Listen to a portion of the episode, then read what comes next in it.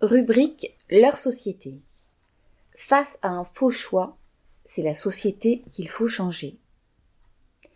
Des blocages ont eu lieu dans plusieurs universités au lendemain du premier tour de l'élection présidentielle, à l'initiative d'étudiants voulant manifester leur refus de choisir entre Macron et Le Pen, entre la peste et le choléra, comme certains l'exprimaient dans des assemblées générales.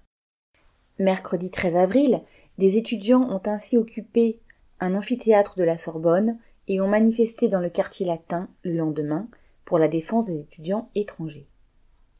Samedi 16 avril, plusieurs dizaines de milliers de personnes ont défilé dans les grandes villes à l'appel de syndicats ou d'associations, CGT, Ligue des droits de l'homme, SOS Racisme. La plupart de ces organisateurs appelaient plus ou moins explicitement à voter Macron, qualifiant même ce geste d'urgence démocratique dans le cas d'une représentante du syndicat de la magistrature. Mais les nombreuses pancartes, ouvrez les guillemets, ni Macron ni Le Pen, fermez les guillemets, montraient qu'une partie des manifestants entendaient exprimer leur refus de se laisser enfermer dans un faux choix entre un président qui vient de montrer qu'il est un serviteur dévoué des intérêts de la minorité la plus riche et, face à lui, la dirigeante xénophobe d'un mouvement d'extrême droite.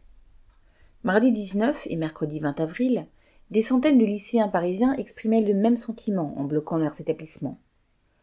On ne peut que comprendre ce rejet et se sentir solidaire de ceux qui l'ont exprimé.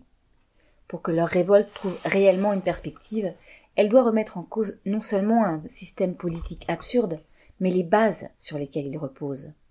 Combattre sérieusement l'extrême droite, enrayer l'évolution réactionnaire de la société, nécessite de s'attaquer aux racines du mal, à l'organisation économique qui produit les inégalités, la pauvreté, les crises constituant le terreau des idées d'extrême droite.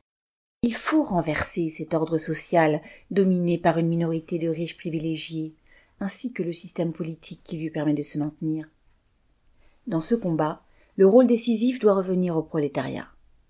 Ceux qui font marcher l'économie et fonctionner la société sont aussi les seuls à pouvoir la changer il est urgent que des femmes et des hommes s'attellent à défendre parmi la jeunesse et parmi les classes populaires le programme de la révolution sociale, c'est-à-dire le renversement de la dictature de la grande bourgeoisie et son remplacement par le pouvoir démocratique des travailleurs aujourd'hui exploités, opprimés.